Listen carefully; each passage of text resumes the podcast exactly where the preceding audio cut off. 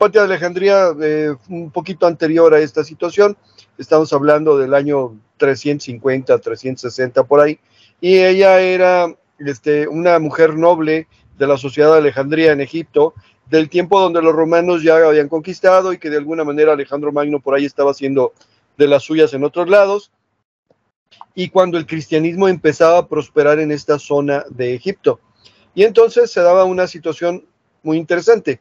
Estaban las escuelas neoplatónicas que enseñaban ciencia, que enseñaban artes, que enseñaban a pensar, y estaba el cristianismo que de alguna manera ya empezaba a tomar eh, ciertas características eh, de dejar que la gente no pensara, no razonara, o sea, ya la parte fanática que de alguna manera se estaba haciendo presente.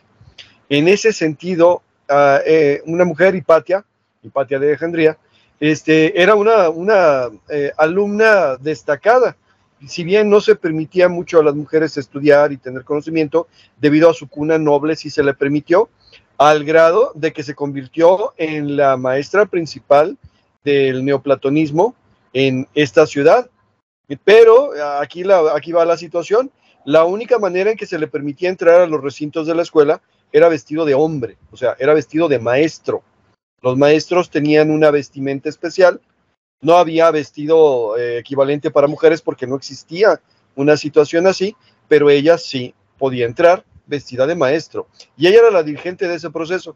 La parte triste del asunto es que los cristianos, al ver que era una mujer que estaba vestida de hombre y que de alguna manera era una mujer que pensaba y que de alguna manera era una mujer que tenía influencia y se dedicaba a razonar más que a hacer otras cosas, acabaron apedreándola. Pero bueno, esa es la parte triste de la historia. La, la consideración en este caso es que es otra mujer, perdón la expresión, travestida, que tuvo que, eh, una sociedad que era propiamente machista, este, hacerse pasar por hombre, aunque todo el mundo sabía que era mujer, pero era la única manera en que podía tener acceso a esa situación.